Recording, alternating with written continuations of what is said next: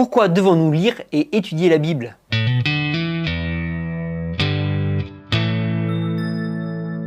Nous devons lire et étudier la Bible parce qu'elle est la parole de Dieu pour nous. Elle est littéralement inspirée de Dieu, selon 2 Timothée 3,16.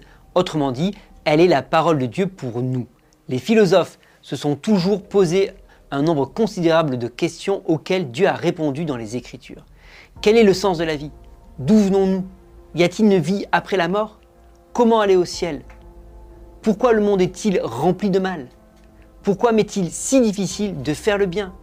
En plus de ces grandes questions, la Bible nous donne aussi beaucoup de conseils pratiques sur des sujets comme le choix du conjoint, un mariage réussi, l'amitié et la parentalité, le succès et comment l'obtenir, comment changer ce qui compte dans la vie, comment vivre sans regret, comment plaire à Dieu ou comment faire face aux injustes et aux événements malheureux de la vie. Nous devons lire et étudier la Bible parce qu'elle est entièrement fiable et sans erreur. La Bible est unique entre les prétendus livres saints en ce qu'elle ne nous transmet pas seulement un enseignement moral, qu'elle nous enjoint à suivre, elle nous permet en plus de tester sa fiabilité en vérifiant les centaines de prophéties détaillées qu'elle transcrit, les récits historiques qu'elle relate et les faits scientifiques qu'elle contient. Ceux qui disent que la Bible contient des erreurs ont des oreilles bouchées à la vérité.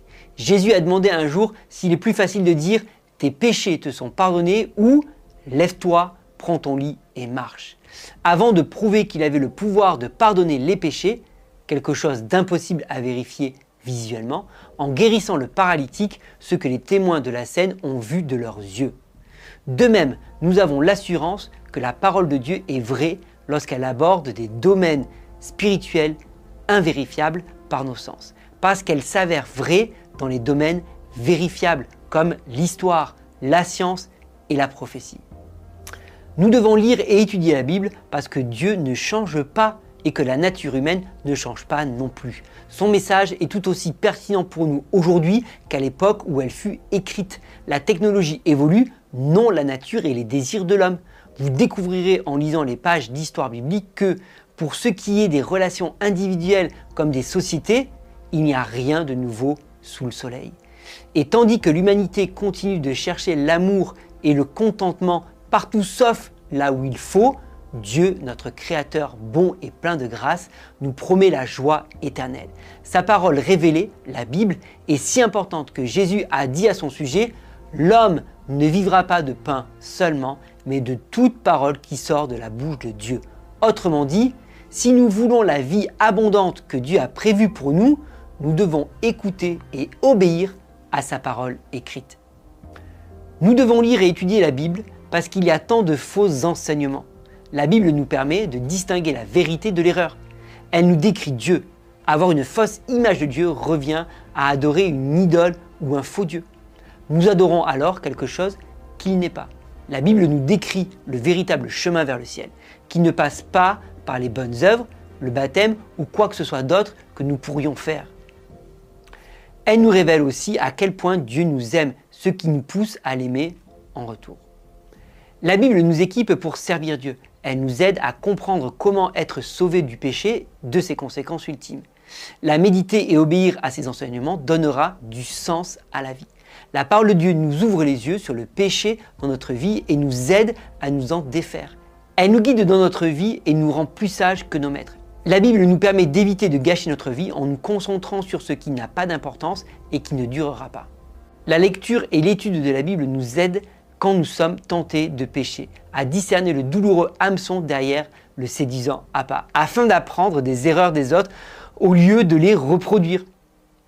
L'expérience est un bon maître, mais quand il s'agit du péché, l'apprentissage peut s'avérer très cruel. Il est largement préférable d'apprendre des erreurs des autres. Il y a tant de personnages bibliques desquels nous pouvons apprendre et qui peuvent servir de modèle à la fois positif et négatif à différents stades de leur vie. Par exemple, David, par sa victoire contre Goliath, nous apprend que Dieu est plus grand que les épreuves auxquelles il nous demande de faire face. Mais en cédant à la tentation de commettre l'adultère avec Bathsheba, il nous montre à quel point les conséquences d'un moment de plaisir entaché de péché peuvent être longues et terribles.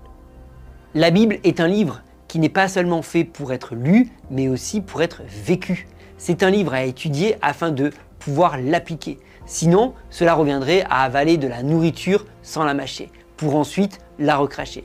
On n'en tire aucune valeur nutritive. La Bible est la parole de Dieu et en tant que telle, elle est aussi fondamentale que les lois de la nature. Nous ne pouvons ignorer qu'à nos propres dépens, comme la loi de la gravité.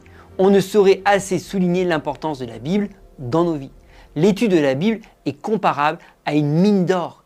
Si nous ne faisons que peu d'efforts et nous contentons de fouiller parmi les pierres qui couvrent le lit du ruisseau, nous ne trouverons qu'un peu de poussière d'or.